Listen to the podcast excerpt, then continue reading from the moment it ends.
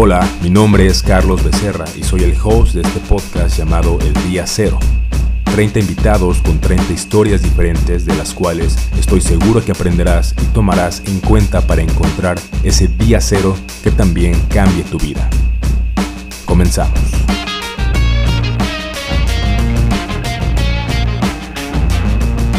Hola, hola a todos, ¿qué tal? ¿Cómo están? Bienvenidos, bienvenidos a un nuevo episodio del podcast El Día Cero. Eh, ya con este es el cuarto episodio, quinto episodio de esta temporada, esta segunda temporada. Me, puse la meta de que este año iban a ser 30, ya, ya vamos un poquito avanzados y han sido experiencias muy buenas. Si les ha gustado eh, el contenido, recuerden eh, seguir a la página arroba día cero podcast. Y si quieren mandarme algún mensaje con alguna sugerencia o comentario, estamos como arroba carlosbecerra.m. Entonces ahí, ahí, ahí nos pueden contactar. Y el día de hoy estamos con una persona a la cual hace, pues qué será, hace como cinco o seis meses más o menos yo encontré un podcast. Eh, yo estaba en una situación en la cual necesitaba como mucha tranquilidad en mi vida y me recomendaron escuchar podcast de meditación. Encontré el podcast de Sí Medito. Este podcast es, es este, conducido por eh, Rosario Vicencio, que es una, una, persona a la cual acabamos de entrevistar. Bueno, ya tiene algún tiempo que entrevistamos y, por ahí está el, el, podcast en la página, por si quieren ir a escucharlo.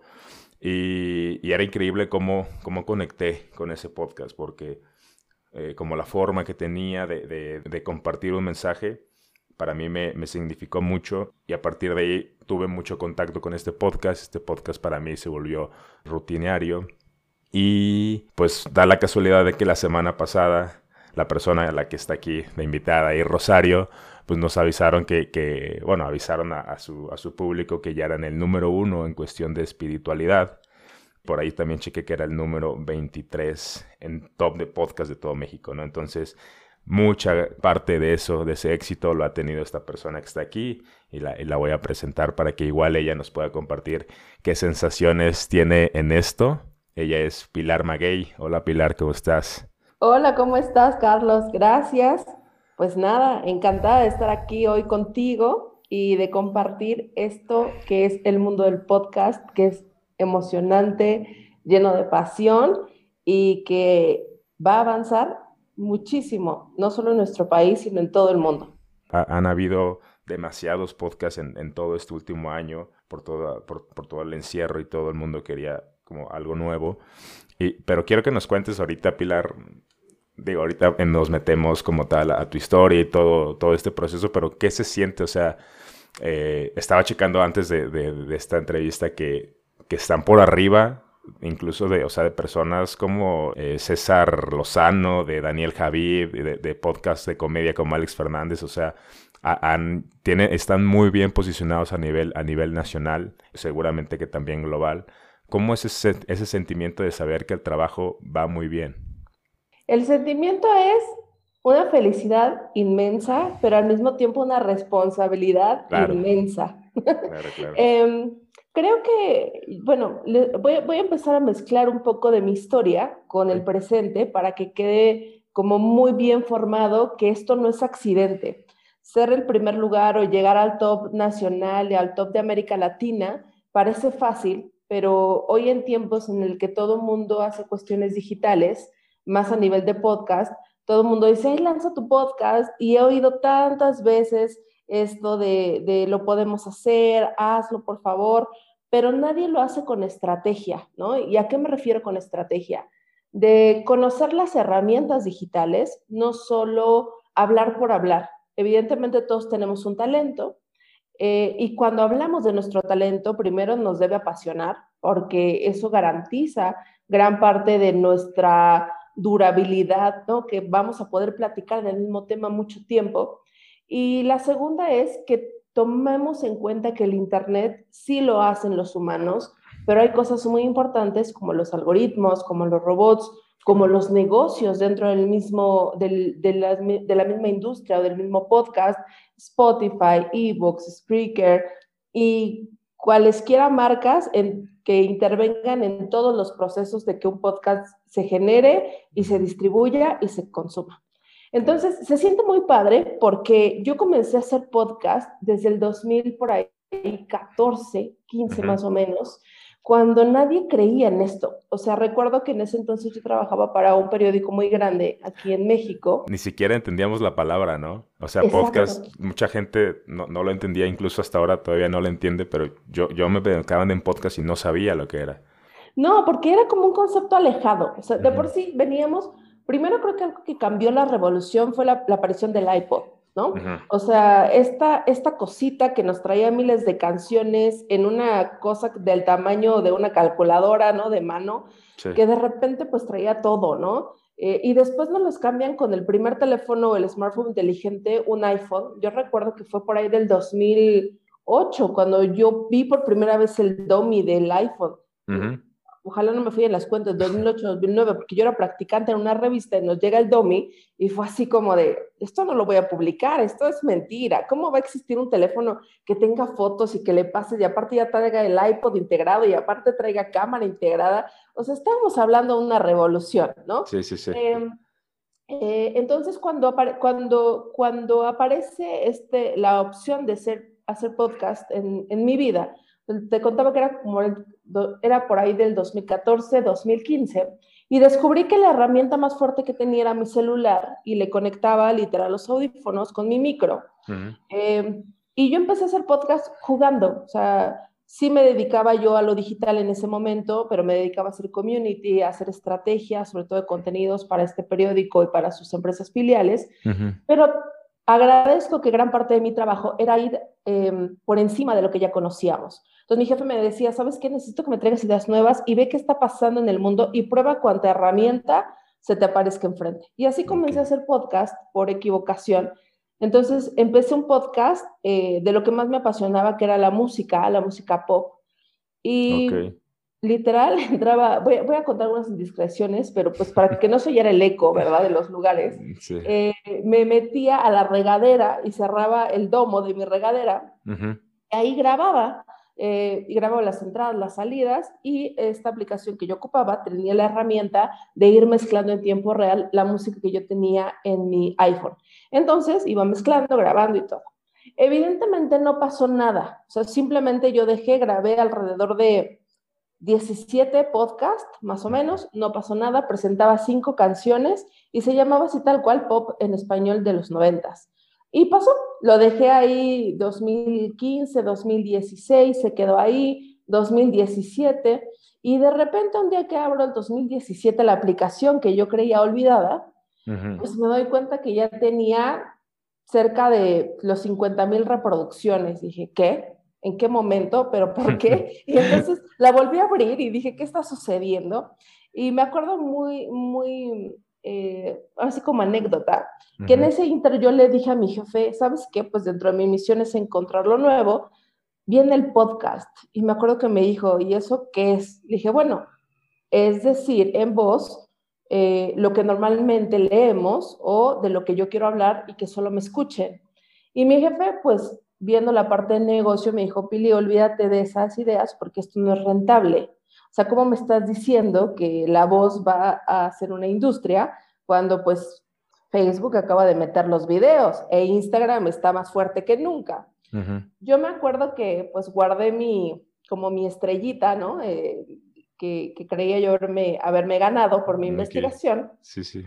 Y eh, dije, bueno, pues a lo mejor no va a pasar nada, a lo mejor sí. Pero en eso encontré que había otras personas intentando lo mismo eh, en la parte de, español. O sea, en Estados Unidos siempre había esta como, esta, eh, como eh, la necesidad de hablar, pero en español me encontré muy pocos productos y también comencé a seguir esos productos y dije, a ver hasta dónde llegan o hasta dónde se cansan, ¿no? O nos unimos todos o, vamos todos. cuando yo decido seguir y te digo que reviso y ya tenía un chorro de visitas, entonces lo, vuelvo a retomar la atención y Rosario Vicencio, la, la, voz de Cimedito y también gran, ahora sí que coproductora ¿no? de este proyecto y mi amiga desde la universidad, le dije, oye, yo sé que a ti te encanta todo esto de la voz y volteé a ver esto que se llama podcast. En ese entonces ella no tenía nada que ver con, con, con, lo de la meditación, ella lo practicaba, pero comercialmente su trabajo se dedicaba a la música de banda, entonces ella era grupera, o sea, grupera de género grupero mexicano, o sea, nada que ver, si ustedes la oyen en el género grupero, este, sí, sí, sí. No, piensan que es la misma persona. Entonces, ella estaba en una radio que tenía mucha cobertura en el interior de la República. Ok. Y dije, ¿por qué no empezamos a jugar y hacemos esto? Me dijo, no, también este, estás fallando con tus pronósticos. Y ella decide eh, dejar el estado de Veracruz donde estaba y venía a la Ciudad de México. Y en ese inter justo le dije, ¿sabes qué? Vamos a comenzar a hacer el mismo, el mismo acento que tú traes ya de la música mexicana, eh, grupera, y vamos a hacerla en vivo. Y después esos en vivos los vamos a convertir en podcast y todo a través de digital. Y así comenzó un proyecto que se llamó Más Música Banda Teníamos un portal de noticias eh, digitales del mundo grupero y teníamos un programa nocturno en vivo que después cortábamos y hacíamos cachitos y convertíamos en podcast. Nos fue muy bien, pero de nuevo nos adelantamos demasiado al público. ¿Por qué? Porque la música de banda, pues, es de masas y la masa a veces no tiene smartphones y a veces no tiene conexión Wi-Fi todo el tiempo. Pero bueno, los números nos decían que no nos equivocábamos. Eh, ¿Y qué pasa aquí? De repente, sus, y me voy a dar un brinco porque creo que así fue lo que sucedió dentro de la parte del podcast. Sí. Llega en 2019, 2020. En el 2019 yo voy a una expo de radio, de contenido de radio en la Ciudad de México, y estaba ahí el quien dirige podcast de Spotify, y acababa, lo acababan de nombrar y en las pláticas que dio, él dijo que traía de misión que Spotify tenía que reventar la parte de los podcasts eh, para 2000, finales del 2019 y principios del 2020. Cuando yo escuché eso en esa plática, a mí se me abrió el mundo y dije, si lo está diciendo el líder que tiene la misión de hacerlo, va a suceder. Entonces, ya para mí no hubo duda y empecé a traducir todos mis conocimientos de la parte de community, de SEO, de SEM, de todo, hacia la parte del podcast. Lo primero que hice, pues, fue volverle a tocar la puerta a Rosario y le dije, ya estamos, ahora sí, por favor, créeme que si no empezamos, nos vamos a perder en todo esto, ¿no? Y también supe que era una muy buena manera de compartir con el mundo entero el talento o lo que tú sabes hacer porque a veces eh, los sitios web, por ejemplo, nos pueden limitar un poco la lectura. ¿A qué me refiero con limitar? Eh, si tú visitas un sitio de noticias, ¿no? No precisamente si yo estoy en México me va a importar el de Honduras, ¿no? Por ejemplo. O este, si no se ve bien en mi celular, pues no lo acabo de leer porque no nunca se adaptó la letra y eh, no, no me interesa forzar la vista. Sin embargo, la voz es algo que nos ha acompañado desde niños y es algo donde normalmente todo nuestro conocimiento, sin eh, hacerlo de manera tan racional, nuestro conocimiento entra por la voz. Desde que de bebés nos enseñaron a, hablar, a, no sé, una instrucción, una orden, todo nos entra por la voz ese conocimiento. El volumen y los tonos de, de voz, el manejo de intenciones, es una excelente manera de poner una semilla en la, en la mente de todos, ¿no? De todos los que nos escuchan, para asegurarnos que el mensaje está llegando de manera correcta, cosa que no es el WhatsApp. Si yo en WhatsApp empiezo a hablar con sarcasmo, o te ríes o te enojas, porque no sabes si estoy siendo real o de verdad te estoy agrediendo, ¿no? Sí, sí, con la voz no podemos engañar. Entonces, bueno, cuando sucede esto, eh, va muy a la par de que pues la industria empieza a despertar y los podcasts que teníamos arriba, resulta que un día aparecen eh, baneados y nos los bajan. Incluso hay una anécdota por ahí que una persona me habla de Guadalajara y me dice... Pero, ¿por qué? ¿Sabes ¿Saben la razón de por qué los banearon? Ah, sí, ahí va la historia, te voy a contar un poco la historia. Me dice una persona de Guadalajara que me seguía y me dice, oye, este, ¿por qué no me habías dicho que estabas en la radio de Guadalajara? Esta persona me seguía porque le encanta el, pop en español de los noventas y escuchaba mis podcasts. Y le dije, oye, yo no estoy en la radio de Guadalajara, ¿cómo crees? Me dice, pues está sonando en la radio de Guadalajara. Me grabó un video y yo estaba sonando en la radio, pero para mi sorpresa es que el radiodifusor de Guadalajara había bajado todos mis podcasts del pop y los estaba reproduciendo en un horario de 7 de la noche una vez a la semana. Y eso fue la primer prueba para mí de decir, esto no, uno, uno, no está reglamentado y dos, apenas la industria está despertando. Entonces, cuando empiezo a ver esto, resulta que la disquera se entera, eh, porque yo ponía las canciones completas, y la disquera le manda, eh, hasta donde sé la historia, no sé si es cierta o no, porque es de lo poco que me he podido enterar. Pero me parece que alguien de la disquera detecta esa emisión y le llama la atención a la radio, y la radio le dice, no, no, pues velo, yo lo bajé de este programita que dice que es un podcast, eh, pero yo no lo hice. Entonces, cuando la disquera voltea a ver el podcast y dice, y le reclama a Spreaker y le dice, ¿sabes qué? Está ocupando eh, canciones completas, por lo tanto son mis derechos de autor y no me están dejando ganancias. Y pum, baja y nos banea todo. Banda, pop, todo lo que habíamos logrado, nos lo banea. dije, bueno, esta es una señal. Claro, frustra mucho. Cuando tú eres el primero en muchas cosas, te vas a topar muchas veces con pared porque nadie la ha volteado a ver y hasta que se pone en serio la cosa, ya empiezan las restricciones reales. Entonces, teníamos que construir audiencia desde cero una vez más, pero bueno, ya teníamos que ya las disqueras ya estaban volteando a ver los podcasts y que ya no podíamos poner las canciones completas, por lo menos ya sabíamos, ¿no? Pero bueno, el punto es que em, cuando empiezo a poner toda, todo mi conocimiento hacia la parte de podcast, pues encuentro que hay una oportunidad enorme porque todos o la gran mayoría de quienes están haciendo podcast es para trabajar su marca personal y eso me parece primero fabuloso. Pero al ser una herramienta tan económica de hacer, porque la puedo hacer con mi celular e insisto, con mi micrófono del mismo celular, no necesariamente tienes un equipo de soporte ni un equipo con experiencia en toda la parte digital, que es lo que yo aporté a la voz de Rosario para crear Cimedito, ¿no? Aunado a esto viene la pandemia, la pandemia. Y en ese entonces, eh, Rosario y yo estábamos en clases de Cábala y uno de nuestros mentores de Cábala dijo, ok, miren, vamos a hacer un, les propongo una tarea. Identifiquen los talentos que el creador les dio y póngalos al servicio de la gente. Y les va a sorprender lo que va a pasar. Claro, en una, en una educa bueno, yo en una educación que siempre te habían dicho de no, es que cobra por tu trabajo, es que cómo, que no sé qué, cómo te vas a dejar, ¿sabes? Era como pensar todo lo opuesto. Y cuando llegó la pandemia dijimos, sí, creo que la gente va a necesitar meditar, porque también Rosario y yo veníamos de una historia de crisis de ansiedad, de ataques de pánico brutales que nadie en su momento nos pudo retener, ¿no? O quitar. Tuvimos que aguantar mucho para descubrir qué era y dijimos, bueno, creo que la gente hoy va a tener miedo, la gente va a necesitar compañía y la mejor compañía que tiene la gente pues es una voz confidente y una voz que los tranquilice. Y así comenzó Cimedito, cuando de hecho los ustedes si entran a Cimedito van a ver un post, que diga un post, un podcast por ahí perdido del 2019 o 18, pero es porque yo ya le estaba convenciendo a Rosario de hacerlo y no me creía y como que me grababa uno y me decía, ah, sí, ay, déjalo, ¿no? Ahí luego cuando me acuerdo te grabo otro. Pero bueno, cuando comenzó la pandemia le dije, pues mira, sí o sí, vamos a probar cada semana, no hay pretexto, tenemos tiempo. Y así comienza Cimedito.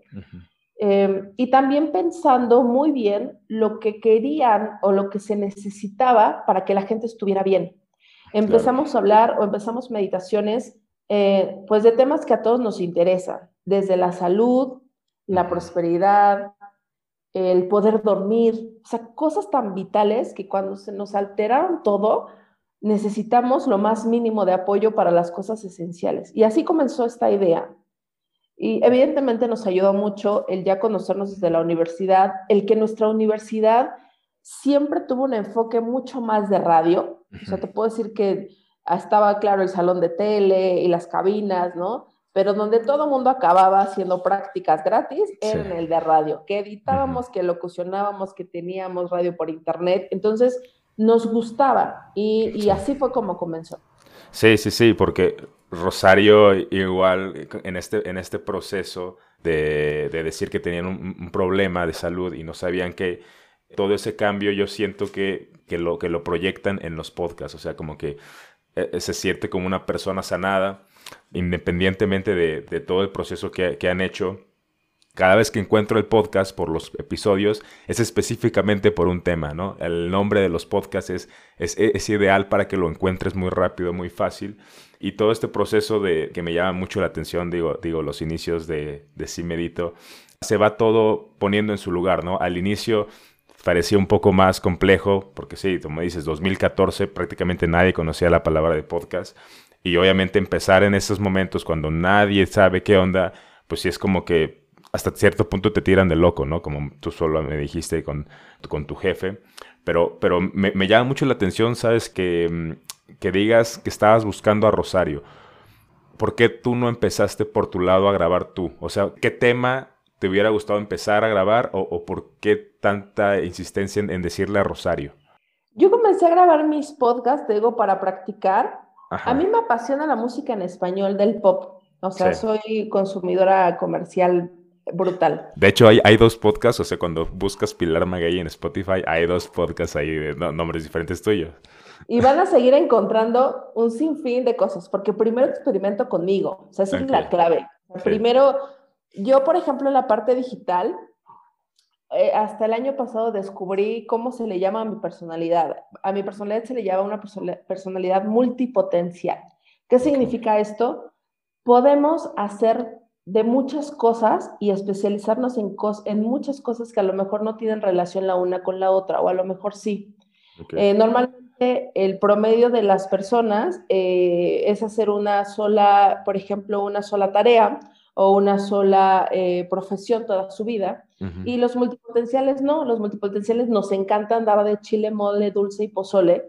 Y pareciera que somos inestables, pero la realidad es que nos aburre muy rápido eh, cuando ya sabemos hacer algo. Entonces, cuando yo comencé el podcast, insisto, yo ya, yo ya había hecho podcast, o sea, el 2015, yo ya tenía arriba mis podcasts, ya salió en la red de Guadalajara y es así como de, eh, esto ya lo pasé yo, ¿no? O sea, mejor yo me, ahorita me, me, pongo a los fierros y me pongo a moverle porque ahorita la verdad a mí, para mí como productora, la adrenalina está en saber los algoritmos, en defendernos de la competencia, en estar oyendo podcasts hasta en otros idiomas para estar oyendo los formatos. Eso es lo que a mí en este momento eh, me está atrayendo más, me está emocionando. ¿Y por qué buscar la voz de ella? Eh, desde la universidad yo admiré mucho su, su tono de voz y su diversidad de tonos. Y bueno, después de oírla en banda... una faceta. Hay, hay una gama, eh, exacto, hay una faceta enorme y sobre todo porque se me ha, o sea, después de estas crisis de, de ansiedad, nos entendemos muy bien de, de saber lo que la gente necesita. O sea, muchas veces ella estaba en Veracruz, yo en la Ciudad de México, cuando pasamos estos episodios, em, sabemos cuando la gente necesita apoyo y más que una mano, ¿no? Porque la gente, tu familia puede estar como contención, pero nadie te está entendiendo qué está pasando adentro. O sea, a mí dentro, en la ansiedad también me llegaron a preguntar casi, casi si había matado a alguien porque me veían muy mal, ¿no? Me, me, llegaron a preguntar eh, que, que, que, que, si perdiera un psiquiátrico, porque ya me veían muy mal. Y yo la verdad, de tan mal que me sentía, yo incluso pensé que, que era la mejor opción en su momento. Y hoy entiendo perfectamente a todas las personas que pasan por eso, tan simple o tan, tan fuerte como les da. Eh, y por eso necesitaba alguien que me entendiera muy bien y que bueno, lo voy a reafirmar, pero si estamos hechos por la misma universidad, sabemos perfectamente lo que, los complementos que tenemos, porque dentro de la universidad, eh, y déjame también te cuento otra anécdota, en esta faceta yo multipotencial, la realidad es que cuando yo salí de la universidad, a mí me daba igual dedicarme a la radio o a las revistas o a la televisión. Para que te des una idea, cuando yo terminé la universidad, había hecho prácticas en 11 empresas de comunicación diferentes terminando la universidad. Yo ya había pasado por todo, insisto, esta es mi, mi, acelere personal. Sí, sí. Pero Rosario sabía que quería hacer radio. Y ella fue la que me dijo, sé mi productora, hagamos un formato y vayamos a tocar las puertas de todas las estaciones. Gracias a ella conocí a los directivos de todas las estaciones de radio de la Ciudad de México. Claro, saliendo de una universidad, 21 años, todos nos dijeron, están muy chavitas o qué marca te respalda para que yo te pueda abrir el micro, ¿no? El micrófono. y, pero eso es una prueba de que a ella le apasionaba eso y también era una prueba para mí de que cuando tú trabajas con alguien deben de compartir pasiones. uno de los retos, de los más grandes retos del podcast, es la permanencia. Todo mundo puede iniciar un podcast, pero no todos van a permanecer. El 80% de los podcasts que se abren se abandonan. Claro. Y al tener una socia, y bueno, lo menciono como socia porque yo siempre me gusta ver todo como un negocio. Si tú tienes una socia que también tiene la misma adrenalina que tú, va a ser mucho más fácil que se avance. Porque si no, como todo, evidentemente, va a haber altas y bajas, pero jalar a alguien todo el tiempo va a acabar por estresar mi parte de todo el funcionamiento. Eh, y por eso decidí, decidí hacerlo con ella, que hoy estamos también en pláticas con más amigos locutores que desde la universidad o de otras empresas conocí, porque también es un reto. Eh, enseñarle a la industria que esto ya cambió es un reto muy grande. Yo, yo estoy totalmente de acuerdo contigo de la, de la cuestión de trabajar. Te lo preguntaba porque, porque necesitas esa confianza para empezar un proyecto del cual no estás, aunque tú tenías esa proyección, sabes que todavía no era una realidad, que no sabías cómo ibas a monetizar de eso. Al inicio lo, lo, lo tienes como un hobby, pero ese balance que tienen las dos, en cuestión de que las dos se conocían desde mucho, que pasaron experiencias eh, fuertes las dos, Creo que, creo que han hecho un buen complemento y también eso es parte eh, eh, del éxito del podcast, de, saber qué tienes, porque probablemente yo puedo tener al mejor manager, al mejor productor y yo puedo estar de mi lado, pero si no hacemos esa sinergia, va a ser muy difícil que tú sepas a dónde voy a ir, a dónde quiero ir y ella sepa a dónde quiero ir. Entonces, creo que como complemento también, esa es parte del éxito. Y, y aquí te quiero preguntar, ya hablando específicamente del podcast, o sea, de, cómo, porque también tienen otra que se llama Corazón... Eh, Corazón Positivo. Corazón Positivo, que es otro podcast que salió luego de, de, Cimadito, que igual la tienen en, las principales listas. ¿Cómo, ¿Cuál es la fórmula de, ese crecimiento? O sea, tanto de, de, Cimedito como de Corazón Positivo. ¿Cuál ha sido la fórmula? obviamente sé la parte eh, personal, que ya la platicamos un poco, pero estratégicamente, ¿qué, herramientas has utilizado para potenciar el podcast? Ok, yo creo que eh, la estrategia primero se basa en un contenido de calidad. ¿no? Sería como, eh, si quieres llamarlo así, voy a, ver, voy a darte como los checklists de lo que creo que son parte de la estrategia primero es un contenido de valor y de calidad. ¿A qué me refiero con contenido de valor y de calidad?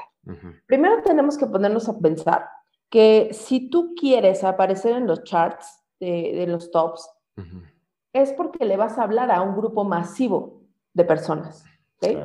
Si yo soy, por ejemplo, todo esto lo voy a decir hipotéticamente, si yo tuviera un podcast de corte de cabello o de barbería, Estoy en un nicho muy pequeño. No voy a llegar a los tops y no es porque mi trabajo sea malo, es porque yo ya estoy segmentando el mercado. Depende de tu estrategia si lo quieres hacer. Evidentemente, si yo soy abogada y si de lo que sé es hablar de, de leyes, pues hazlo porque es lo que tú dominas. Pero no sientas el fracaso si no sales en los tops porque no le estás hablando a la masa. Ese es uno. El, segundo, el segundo nivel, lo que yo considero en estrategia, es, ya lo mencioné, pero es la permanencia.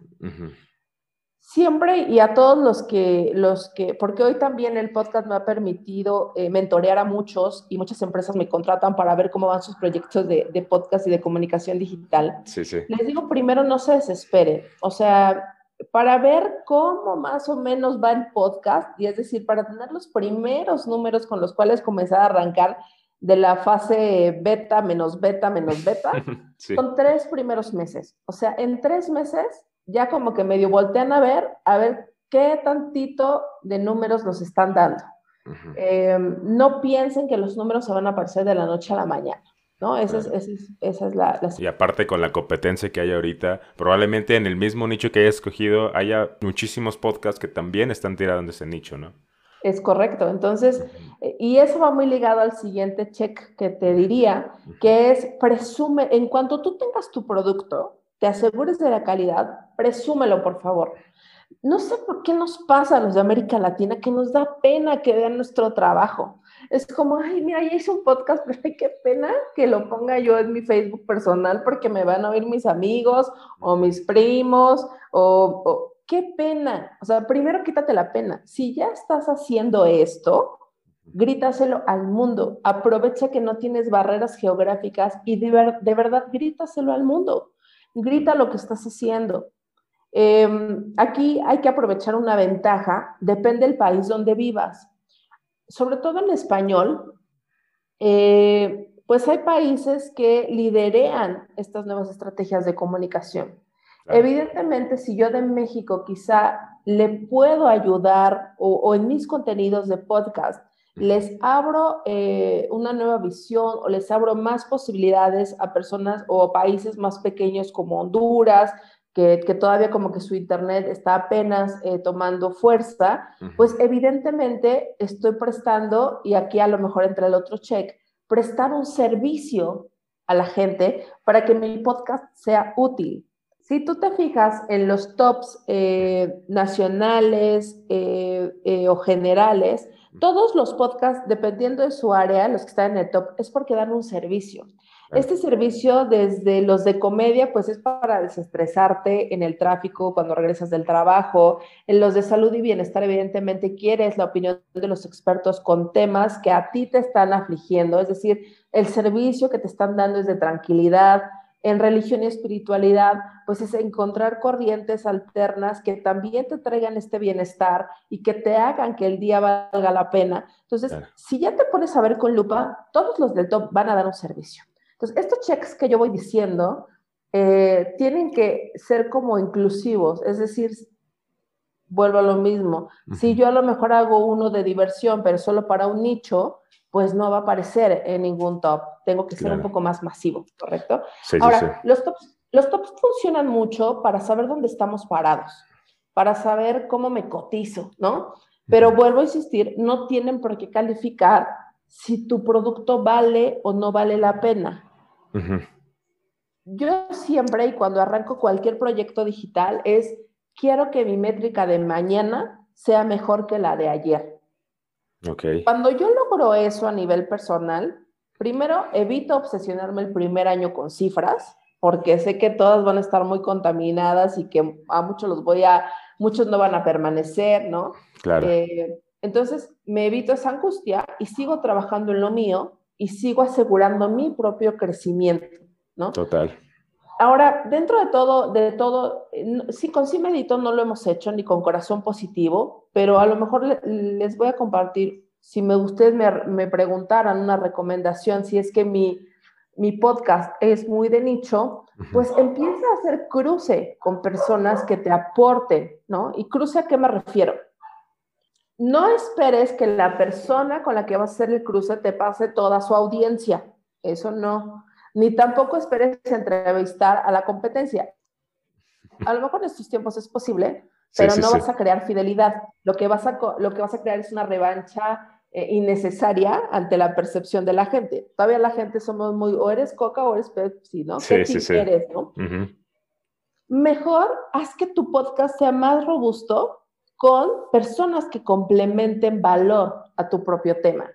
Y es así como, por ejemplo, hoy quienes lo, están haciendo muy bien, quizás son podcast de mamás, que sí, su nicho, su pilar, su eje temático, hablan de cuestiones de mamás, pero te incluyen al pediatra y al rato al representante de seguros y más adelante a la psicóloga y más adelante a la directora de escuela. Si te fijas, no todos, no todos son del mismo nicho, pero todos Hablan del mismo, claro, claro. Que eso es lo que, que eso es lo que también se puede hacer. Y por último, en esta primera cosa de estrategia, estos checks para arrancar una estrategia, también te diría qué nombre le vas a poner a tu podcast. Yo sé que a veces, sobre todo muchos profesionistas que trabajamos por nuestra marca personal, pues el podcast debe de llevar mi nombre, ¿no? Pero mi nombre no le va a decir nada a nadie. A lo mejor mi nombre, yo me apellido Maguey, es muy característico. Pero la realidad es que soy una entre 20 ¿no? Entonces, si yo me llamo Fernando Pérez, pues va a haber como 20 homónimos o 5 homónimos más yendo por eso. Entonces, busca un título que le diga a la gente lo que vas a hablar en tu podcast. Ese sería, sería otro de mis consejos. Lo digo mucho en las sesiones de Clubhouse, cuando me preguntan, oye, ¿cómo le pondrías a mi podcast de tal? Es que si tu nombre explica lo que es, vas, a, vas a aventajar mucho camino. Esa es otra, ¿no? Sí, sí, sí. Y sobre todo para posicionarte. Ya después, cuando te consolides, si lo quieres cambiar, pues adelante. Este, finalmente tú eres el dueño de tu proyecto. Y, y suelen parecer eh, consejos no tan profundos, es decir, no tan rebuscados, simplemente con un poco de, intención, pero luego se nos hace muy complicado, o sea, como que queremos abarcar tanto, queremos crecer, queremos mejorar, que nos desviamos de a lo mejor el inicio de cómo, de por qué lo quisimos hacer, o a lo mejor vemos que ya la competencia, que no sé, que algún amigo empezó también y a lo mejor le está yendo mejor, nos empezamos a angustiar y todo eso, y, eso como tú dices, y, y lo, lo respaldo también, que los números que yo tenga tienen que ser mejores, pero por mí, que mañana pueda, pueda presumir que estoy siendo mejor que ayer.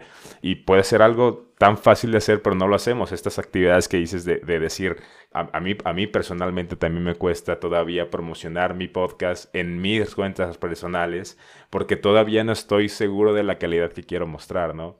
Pero creo que es, es un proceso en el cual eh, todo el mundo tiene que pasar. Digo, cuando vas empezando y este es de tus primeros proyectos como marca personal, porque también sabemos que hay gente que este es un proyectito complementario de toda su marca personal, pero cuando esto es el inicio, pues obviamente cuesta un poco más de trabajo. Y, aquí quiero, de, todo lo que me dijiste, quiero, quiero quedarme un poquito en esta parte donde dijiste que la gente, muchos, casi el 80%, es un número altísimo de personas que inician su podcast pero se, se, van, ¿no? Y, y, muchos de ellos es porque saben qué decir a los primeros 5 o 10 capítulos, pero ya luego se quedan sin ideas. Entonces, digo, ya, ya, ya platicaste un poquito de, de, retribuir con otras personas, a lo mejor que no sean específicamente lo, lo mismo que tú, pero que hablen de lo mismo. ¿Cómo le dirías a las personas que deberían de empezar su podcast para poder aguantar por lo menos lo suficiente. Y, me refiero a que esas personas que van empezando, ¿qué tienen que hacer? Es decir, si tienen la duda de empezar solos o empezar con un grupo de amigos que les, que les dijo o empezar a buscar invitados, porque también tiene su, chiste buscar los invitados, ¿no? Entonces, ¿qué más o menos le dirías en ese punto? Aquí hay varias, varias em, consejos que les daría. El primero es, eh, hablamos de la planeación de los temas y de cómo asegurar que voy a durar mucho. Hace poco yo estaba platicando con una pediatra que, estoy asesorando para iniciar su podcast y es que la pediatra me decía, tengo tantas ideas, pero la gente no me va a entender, ¿no? O sea, voy a hablar del COVID en niños y luego de la alimentación infantil y luego voy a hablar un poco del desarrollo hacia la adolescencia y luego no sé qué. Entonces, en primer lugar, sí, esos son los temas que yo creo que toda profesión tiene, pero vete a lo simple. El hecho de que tú tengas una profesión y de que tú tengas un tema en lo que eres experto, te da la facilidad de preguntarle al de al lado, oye, ¿qué te interesa saber de, mi carrera?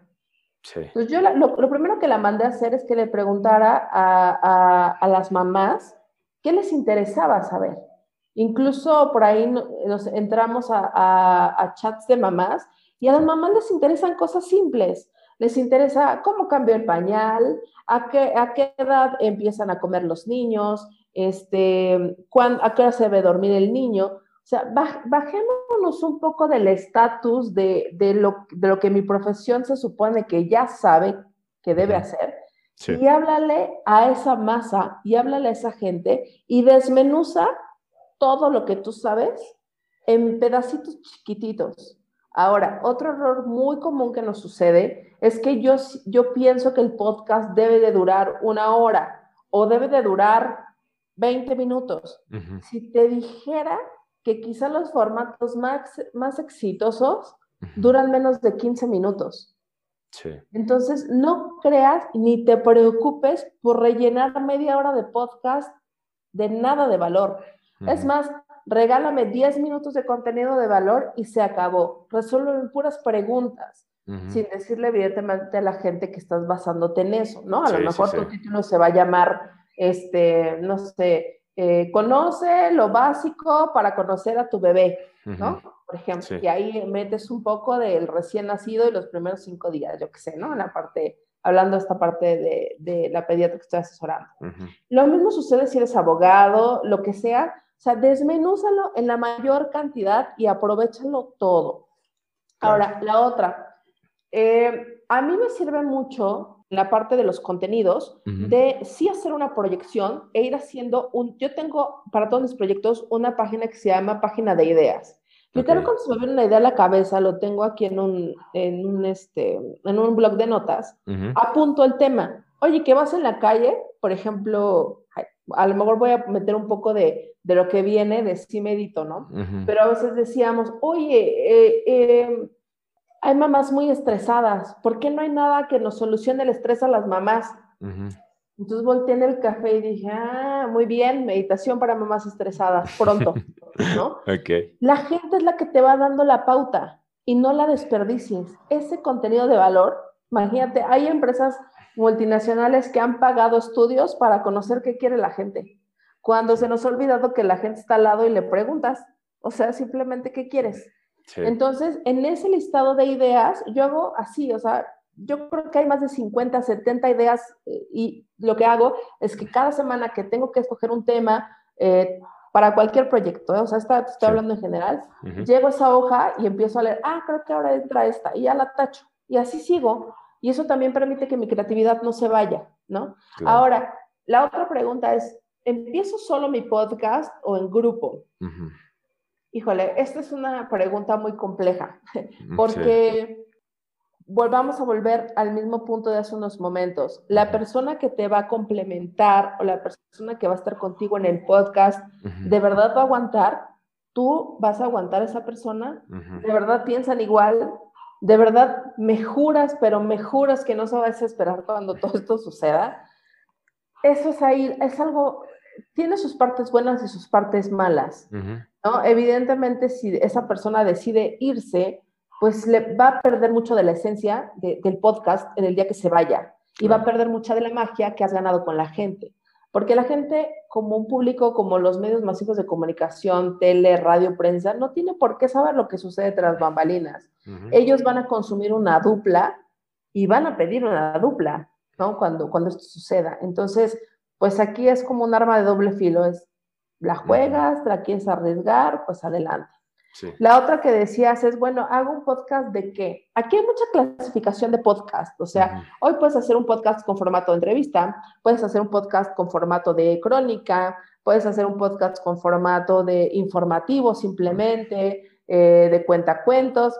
Hay N mil formatos, como N mil formatos radiofónicos ha habido y nos han acompañado en la vida. Entonces, lo único que sí, en el caso, por ejemplo, de los podcasts de entrevistas, te tienes que asegurar que tus invitados sean de calidad, porque el podcast de entrevistas lo que vende es la calidad de tus entrevistados. Entonces va a llegar en un punto en donde te vas a andar tronando los dedos porque vas a decir, ¿y ahora quién más entrevisto? ¿Y ahora cómo lo entrevisto? Eh, entonces, ese es uno de los formatos eh, que evidentemente tú haces muy bien, pero que si alguien se propone en primer punto comenzarlo a hacer así, por lo menos que tenga garantizadas unas 10 personas de las cuales echar mano para la entrevista, porque pues de eso va a depender, ¿no? y y, es un poco más estresante porque pues depende de las agendas de ellos, eh, depende si ellos saben hablar bien ante el micrófono o no, que ese es otro tema, ¿no? Hay gente que te dice, es que yo soy muy mal en el micrófono, por favor, no me entrevistes, odio cómo se oye mi voz, por favor, no, ¿no? Entonces, bueno, ahí depende mucho.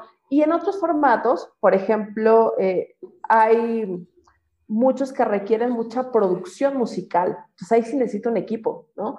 Hay formatos que, juegan mucho con los sonidos ambientales, eh, eh, no sé, por ejemplo, los de niños cuentacuentos, pues y estalló la bomba, ¿no? Y se oye la bomba por ahí estallando. Entonces, eh, depende de lo que quieras hacer. una cosa que a mí me encanta de los podcasts es que en automático te pueden incluso con más veracidad que un influencer. El influencer puede engañarte muchas veces, pero el podcaster prácticamente no, porque el podcaster tiene justo en esta línea del aguante, ¿no? Tiene que de verdad saber su tema, porque si no, no va a aguantar más de un año hablando de esto.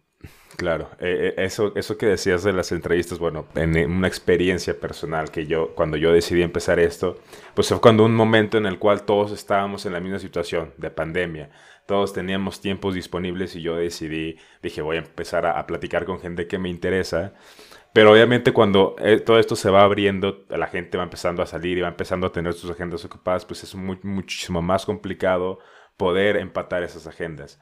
Entonces hubo un intermedio en el cual yo dije, ok, ya mucha gente ya no me está como tal eh, eh, dando bola en decir, ok, vamos a grabar. Entonces entré en ese limbo de decir, ok, empiezo a grabar yo mi propio contenido, es decir, yo, yo solo, o, me sigo basando en las entrevistas. Y yo, yo personalmente seguí en esto porque me, me, llama mucho la atención y me agrada mucho conocer nuevas personas, me agrada mucho platicar y, nuevos, y intercambiar puntos de vista pero sí ha habido muchas personas que empezaron en este formato de entrevistas que yo, lo, yo los he topado y que ya no siguen por, por esto de, de, porque también estar con una persona, ya, ya el podcast ya no es, ya, es de dominio público, ya la gente ve los números del podcast y ahí decide si acepta o no ir, entonces ya es un poco más competido porque igual mucha gente está buscando a quién entrevistar, entonces juegan diferentes valores. También eh, me he dado cuenta que las personas que inician eh, su podcast, y aquí es donde quiero que llevar la, siguiente pregunta, eh, empiezan a platicar ellos lo que saben, de lo que tienen, pero yo, yo lo que le recomendé a un amigo, y es como yo empecé, es que antes llenara como mi, cabeza de, de, un diccionario, es decir, que tuviera las palabras necesarias para expresarme porque se das, te das cuenta en las grabaciones, digo, yo no soy, yo, estoy consciente de que tengo muchos detalles en cuestión del habla, pero eh, te empiezas a trabar, empiezas a repetir las mismas palabras y eso la gente se da cuenta. Entonces, previo a eso, yo estuve cinco o seis semanas grabando de que todos los días, leyendo cosas nuevas, intentando ver cómo entrevistaban otras personas y como reformándome mi forma del habla para que al momento de que ya me dijera, ok, voy a grabar ya con alguien y que tuviera mi primer invitado, pues obviamente fuera, fuera lo mejor posible. Entonces, mi siguiente pregunta, y, quisiera que me la resumieras eh, lo más posible, ¿cómo alguien ahorita en 2021, cómo empieza alguien un podcast? O sea, ¿cuáles son las recomendaciones, algunos tips muy básicos que, dirías para empezar?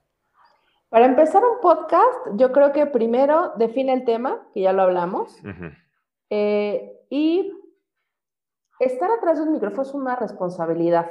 O sea, primero, yo sé que ahorita todo está al alcance de todos, pero de verdad, y no quiero sonar como a la tierra regañona, cuando estudiamos o quienes hemos estudiado ciencias de la comunicación, hasta tenemos materias de psicología de masa para saber que lo que nosotros digamos puede cambiarle la vida a alguien en el lugar menos, menos imaginado. Entonces, esta responsabilidad también lleva que sí pongamos un poco de proactividad y empecemos a trabajar, como bien lo decías, en de verdad educarnos para ser este conductor o este locutor que va a transmitir algo con su voz.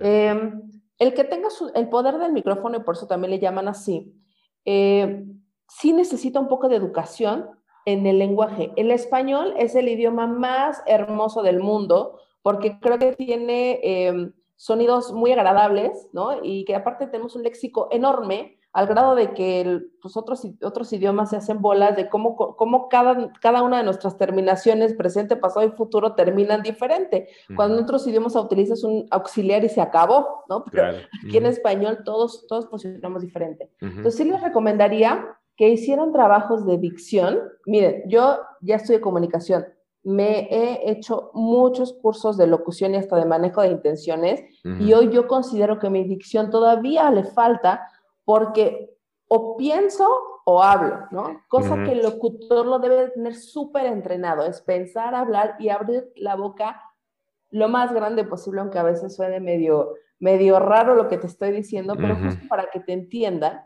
Y esto de las muletillas, pues todo lo tenemos porque finalmente tú te acostumbras a hablar con tus amigos de una manera, con tu familia de otra, y pues ya hasta luego te entienden con que digas, ah, pásame el eso, es ese que está ahí, pásame. Ya ni nos esforzamos en hablar.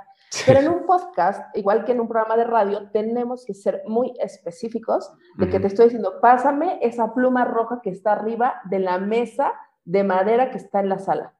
Cuando te dije toda esa oración, tú mentalmente ya tienes la imagen mental de dónde estaba la pluma. Pero si yo te digo dónde está eso, se borró tu mente. Y ahí es donde empiezan las malas interpretaciones y hasta por ahí se cuelan las fake news, porque nunca acabas de decir lo que dices, pero yo pensé que sí lo habías dicho.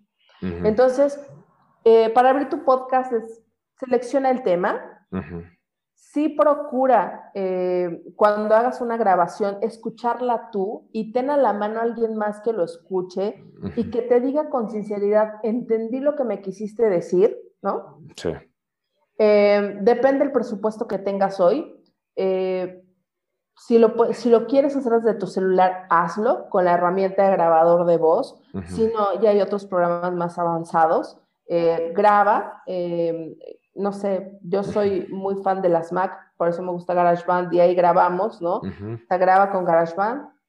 Si no sabes de edición de música, si no sabes de edición de contenidos, ve con tu voz, pero entonces todavía más que tu voz sea clara, que se entienda y que lleve un orden, porque también cuando hablamos, es muy fácil que nos brinquemos de, una idea A a la B y luego regreso a la A y luego en la D y luego otra vez la B. Lleva un orden. Acompáñate eh, con un guion y no me refiero, hay gente que se, lo, se le facilita, si tú quieres hacerlo adelante, ¿no? Que escribe todo lo que va a decir y luego lo lee. Pero tenemos un error, si no tenemos educada la voz, si no somos locutores profesionales, se escucha plano. a escuchar plano y leído. Por ejemplo, yo lo que hacía en mis primeras prácticas es que en la hoja solo apuntaba palabras clave y ya sabía que a lo largo de mi grabación yo tenía que irlas hilando eh, la una a la otra para poder, para poder terminar la idea.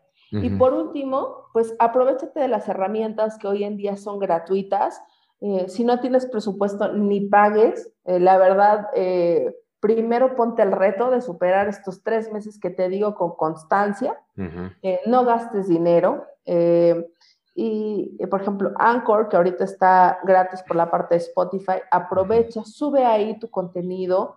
Y otra parte muy importante es distribúyelo en donde se pueda. Que en Facebook, que, deja tu link en, en tu biografía de Instagram, que compártelo en Pinterest, de unas portaditas padres, que en LinkedIn también, oye, que en los grupos, que en los grupos, que en los WhatsApp suelta el link. No sabes de verdad nunca cuando alguien puede encontrarte por error. Y es lo más afortunado cuando nos escriben y nos dicen, es que te encontré por error. Bueno, se dice así, pero internamente sabemos que no es un error porque pusimos todo de nuestra parte para que apareciera en los lugares menos pensados, ¿no? Total, entonces, eh, ahorita hay muchas herramientas, creo, y, se los digo sinceramente, no se tarden mucho en hacer el podcast si se quieren subir a esto, si quieren ser parte de esta industria. Las reglas están comenzando a escribirse, todavía hay chance de colarse, de hacerlo como lo decía al principio de este programa, con estrategia para que esto funcione. Em, y como dicen por ahí, pues mira, a lo mejor no iremos años luz, adelante de lo que está sucediendo, pero sí vamos unos cuantos metros, entonces todavía falta que los anunciantes caigan mucho más hacia esta parte, ya no, están, ya no tardan mucho, eh, ya se empezó a mover por ahí. Hoy una pandemia nos enseñó que lo impensable pasó, así que cuando llegue lo siguiente impensable, que ojalá sea para bien, no tan fuerte como esto, pues nosotros ya estamos en esta cancha esperando que los demás lleguen, ¿no? Eh, fenómenos, hoy como el fenómeno de Clubhouse, que evidentemente Twitter ya lo está replicando, que se dice por ahí que Facebook también ya lo va a replicar, estos mensajes solo por, voz liderados por, algunos, por algunos expertos en, el tema o en los temas que se exponen ahí, apenas, apenas están iniciando, así que viene toda una, toda una gama enorme de opciones que podemos hacer con la voz. Y al final nuestra voz, nos guste o no nos guste cómo nos escuchamos, pues es la única manera de comunicar lo más acertadamente con el mundo, explicando. Y también aprovechemos que el español es uno de los idiomas más hablados en el mundo, por lo tanto podemos llegar a muchos lados. Diferentes audiencias, total. Aquí quiero puntualizar con dos cosas. Ahí decías que subirlo a todas las plataformas posibles. Ahí yo, yo estaba seguro de que iba a enfocarme en Spotify, pero eh, yo inicié con iBox, que es como que la competencia de Anchor. Y, y, en iBox es donde tenía la mayor audiencia. Muchos de los oyentes me, me escribieron de que venían de iBox y yo era una herramienta que solamente me ocupaba, o sea, era como de ahí para subirlo a Spotify. O sea, no pensé que mucha gente me fuera a seguir ahí. Y, y sí, tienes razón. O sea, cuando menos te los pienses, donde menos te lo pienses, a lo mejor a alguien no le gusta Spotify porque sus condiciones o su pago, pero escucha iBox y ahí tiene sus podcasts y entonces ahí te encuentra y resulta que ya estás en la top 100, ¿no? Pero ya vas agarrando audiencia.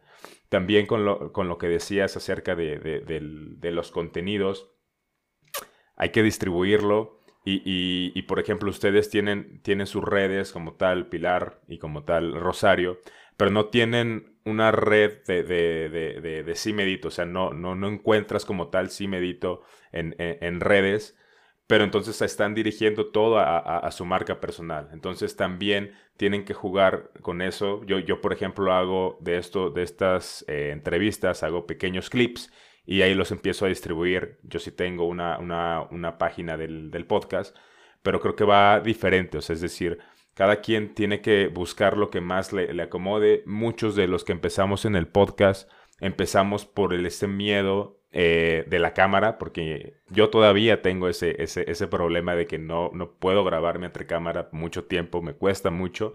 Y, pues el chiste es que cada quien vaya adaptando la voz, el video o lo que necesiten, empezar a, subirse a este tren que, ahorita todavía es gratis, o sea, todavía puedes estar en este tren gratis. Y, bueno, nada más eh, quería apuntar esto ya estamos casi que terminando, Pilar. Ahorita te quería preguntar específicamente con, con. Este, sabemos que ahorita hay, esta necesidad de la meditación y, de estar eh, plenamente, eh, bueno, por lo menos mentalmente bien. ¿Qué lo diferencia a ustedes? ¿Qué diferencia Si Medito de los demás podcasts de meditación? Porque en esta pandemia, como ustedes, muchos se dieron cuenta que necesitaban esta cuestión de salud mental ¿Qué, los diferencia a ustedes de los demás? La primera diferencia es que lo hacemos con la conciencia de que queremos ayudar y de que tenemos que ser masivos. Que lo mismo lo puede hacer un niño, que lo puede hacer un abuelito, ¿no? O un adulto. Que nuestros contenidos son universales y que no importa cuándo lo necesites, pero en el momento que lo necesites vamos a estar ahí resolviendo esa problemática, ¿no?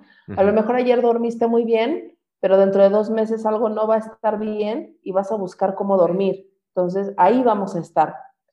¿Qué otra cosa nos hace diferentes? Lo voy a repetir un poco, pero el haber vivido la experiencia de necesitar esto tanto tiempo con crisis de ansiedad y ataques de pánico, nos hace saber y no aparentar saber. O sea, sabemos perfectamente cómo te sientes y por dónde empezar a decirte que esto tiene solución. Claro. Esa es otra.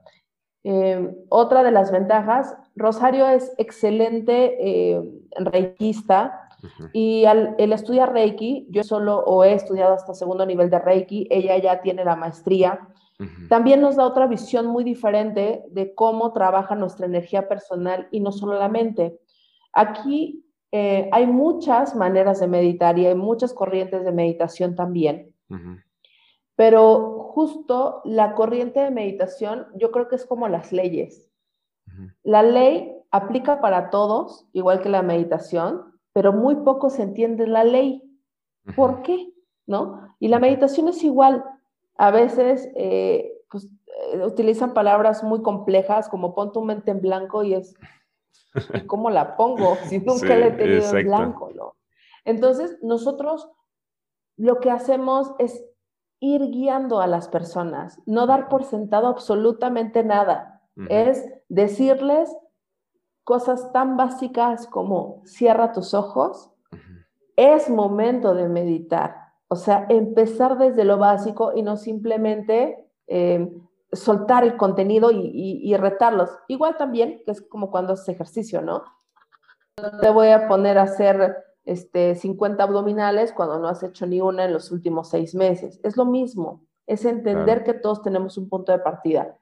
Y por último, que creo que nos hace diferentes, sí es la facilidad y la voz eh, de Rosario, que como ella dice, se la dio Dios, ¿no? Y esa no se puede eh, imitar. Eh, y creo que tiene unos tonos, unos acentos muy acertados y maneja, tiene un manejo de intenciones también impecable para podernos llevar desde una introducción de contenido hasta un desenlace y dejarnos dormidos. Sí. Y nunca nos estorbó la voz. Y eso es un talento, que justo cuando me regreso un poco a lo de Cábala, pues el creador nos dio talentos y ese talento no se compra en la esquina. Y creo que eso es gran parte de, del éxito. Y por último, igual, lo que sucede es que lo estamos haciendo con estrategia y tenemos muy claro que hay que respetar al público y la responsabilidad de hacerlo bien. Claro, total. Desde que escuché el podcast La Voz de Rosario me pareció, es más, hasta te vas idealizando como, como, como, te está hablando, como, como que estás en ese lugar. Y creo que mucho, yo también, antes de ese, lo puedo decir, o sea, escuché unos 5 o 6 eh, podcasts diferentes de meditación, pero con el de Rosario conecté mucho por ese tono de voz que tiene, por la forma en la que decía las cosas, por las palabras que utilizaba. E, esto de que dices, deja tu mente en blanco, parece e, es, imposible a mí, en, todas las veces que he intentado poner mi mente blanco, me ha sido imposible estar así por lo menos de 10 segundos. O sea, es, algo muy complicado y también a lo mejor no suena tanto, pero es, difícil decirle a tu mente que se ponga en blanco y es mucho más fácil decirle a tu mente que piense que esté tranquilo. Y esas, esas palabras, esa jerga que, ocupan para, para, hablarle a la gente, creo que ha sido mucho del, del éxito, digo, hablando eh, orgánicamente, ¿no? De, de, de, de, que a la gente enganche con el, con el podcast. Y aparte yo he visto que en tus redes, en las redes de Rosario, mucha gente comparte todos los días ese podcast. O sea, la gente le gusta compartir, se pone en contacto con Rosario. Y, creo que eso es una ganancia del podcast muy, muy, muy fuerte porque estás, a pesar de que no estás, no, no ves la cara de Rosario, no, no, no, no, no, no te le idealizas hasta que la buscas. Es, es, es como esa magia que, que, creo que es lo difícil del podcast porque es, conectar mediante la voz, o sea, conectas con tu audiencia mediante la voz y, y creo que a menos de que seas una figura pública, ahí es donde está el, el detalle, ¿no? De, de aguantar tanto. Fíjate, por último, solo te voy a comentar algo, eh, por si sirve de consejo. Para nosotras fue, y mira que yo me he dedicado mucho al marketing digital, es la primera vez que veo que el podcast nos da esta facilidad de hacer comunidad primero gracias a la voz y luego nos conoce. Cosa que veníamos de una época de influencers en la que primero te veían y hacían comunidad, ahora es al revés. Incluso hay gente que nos escribe, oye, es que me costó mucho trabajo encontrarlas y aquí voy a resolver también un poco lo que comentábamos hace ratito. ¿Por qué si Medito no tiene su propio, su propio Instagram o su propio Face? Lo intentamos, pero hoy la gente no se conecta con marcas, la gente se conecta con las personas. y, y justo también es eso. Hace ratito hablaba de educar la voz un poco, pero el punto es ser natural porque si todo, todo el mundo empieza a hablar así y impuesta la voz, llega un momento en que la garganta se te va a cansar o un acento, una risa en la que la gente se va a dar cuenta que no es tu voz.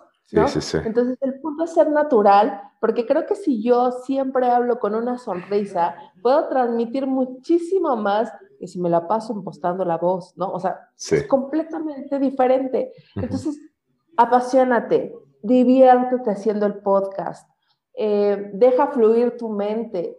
Tu mente ya sabe lo que va a decir, y eso me lo hacía una clase de improvisación algún día tu mente ya sabe lo que va a decir. Simplemente disfruta y no te pongas cuadrado a querer eh, también otro, utilizar el idioma español a la antigüita. Bienvenidos, muy buenas tardes. Es un placer acompañarte el día de hoy en esta hermosa mañana radiante y llena de puras cosas. ¿Eso qué? O sea, hola, buenos días, ¿cómo estás? Espero que de verdad te la estés pasando muy bien porque hoy te voy a contar algo muy bueno. ¿Ah? ¿Se acabó? tú quieres oír a una voz cómplice, no quieres oír una voz mandona, ni falsa, ni, ni, ni fuera de lo que conoces. Sí, no, y eso es, creo que es la diferencia del radio con el podcast también, la forma de comunicarse, la forma en la que hables a la audiencia. Digo, hay ciertos contenidos de radio que sí le hablan directamente a las personas, o sea, como si estuvieran amigos o compañeros, pero justo esos son los que han tenido éxito en, el radio. Y, sí, tiene, tiene mucho sentido, tiene mucho sentido lo, lo, que comentas. Pues Pilar, muchas gracias. Estamos ya nada más cerrando. Quisiera cerrar con esta sección que se llama 3, 2, 1 en la cual esta vez quiero que me digas tres características que tú veas para el futuro del podcast. Es decir, ¿qué, crees que, hay que potenciar para en unos 5 o 10 años esto siga constante? Este, dos contenidos que tú, que tú recomiendes para empezar con esto o para, para empezar a tener la mejor dicción o dos contenidos que a ti te gusten y que no tengan que ver aunque sea con esto y un, y un consejo en general. Ok. Hablando del futuro del podcast, em, creo que viene mucha innovación, nos va a exigir mucha innovación. Eh, hagamos los formatos que se nos ocurran desde un formato divertido, algo más serio, algo más de chisme, prueba absolutamente todos para conocer qué quiere la gente y dónde también tú te sientes más cómodo o cómoda eh, para hacer esto por mucho tiempo. ¿Qué más va a exigir? Yo creo que exige que las, las empresas unía y que así como hoy hay paquetes de, de redes sociales sin límite, muy pronto puedan poner también consumo de, podcast eh, sin, valor extra, ¿no? Porque hoy lamentablemente muchas de, las personas que forman la masa, pues van y ponen en la tiendita de la esquina 20 pesos a su crédito. Y si quieren ponerse a escuchar un podcast en el camión, no pueden porque se les acaba el crédito. Entonces creo que eso va a exigir de la industria, ¿no? Y que la industria de la telefonía que se pongan las pilas en eso. Y por último, nos falta conocer una gran gama de, de, verdad expertos que van a salir a través del podcast. Insisto, como no puedes engañar a nadie, ya ahorita estamos en la era del influencer. O sea, ya nos creímos todo, ya creímos que vive en un palacio y que viaja todos los días en, en jet privado, pero ahorita sí viene la verdadera esencia de, de, de los que van a hablar. Entonces, creo que viene una nueva generación, creo que el conocimiento por fin deja de tener barreras eh, y comienza a ser totalmente transparente y directo. Creo que es una, una de las ventajas también. Claro. En cuanto a qué contenidos o qué les recomiendo, híjole, eh, escuchen podcast de todos los países, aunque no le entiendan, pero si están escuchando un podcast en, ¿qué les gusta? En ruso, y los siguen escuchando y les atrajo la sonorización, les atrajo el ritmo, inténtenlo. Inténtenlo. No me refiero a que se lo copies, me refiero a que te iguales con el mundo a lo que el mundo ya está haciendo, que ese es otro de, nuestros errores. Quedarnos diciendo, no, es que en México vamos apenas en pañales. No, no, no, no. O sea, no te olvides, esta competencia es mundial. Así que tú compite con el estándar más alto del mundo y hazlo a tu manera. ¿Qué otra cosa? Em, sí, si pueden, tomen un curso de locución, infórmense cómo funcionan los algoritmos eh, de la industria, no se queden en la parte romántica de solo la voz y la publico. Si quieren hacer de esto un negocio, si quieren vivir de esto, tienen que preocuparse por los fierros o tener un, tener un grupo de personas que se los traduzcan, ¿no? Ahí con mucho gusto, si algo a mí me apasiona es ayudar a nuevas generaciones, mentorearlos, ahí estoy también. Cualquier duda, si no la conozco, o más bien si no me la sé, la vamos a descubrir juntos, porque esta industria avanza, ¿no? Sí. Em, y, un consejo, un consejo en general para cerrar. El consejo para cerrar sería, es la era de los talentos. Enfócate en tu talento. Deja de trabajar para el sueño de otros. Enfócate en lo que tú sabes hacer, en lo que tú ya dominas. Y te aseguro que eso te va a tener más feliz. En el momento menos esperado, te va a traer dinero, que finalmente todos lo necesitamos. Pero lo más importante, te va a dejar muy en paz y te va a hacer que la mente siga creciendo y siga eh, eh, creyendo en, lo que, en, ese objetivo que tú te planteaste a pesar de los pesares. Muchas gracias por escuchar el episodio del día de hoy. Espero que te hayas identificado con alguna idea o comentario que hayamos platicado. En la descripción te dejo todas las redes sociales del invitado y de los proyectos en los que está para que te vayas a dar una vuelta Igual te dejo las redes del podcast. Estamos en Instagram como arroba día cero podcast, arroba día cero podcast. Eh, tenemos la meta de llegar a los mil seguidores antes de llegar a mayo. Así que nos haría de mucha ayuda si nos das follow por allá. Y pues nada, nos escuchamos en otra ocasión con un nuevo invitado y un nuevo episodio del día cero. Un abrazo para todos. Chao, chao.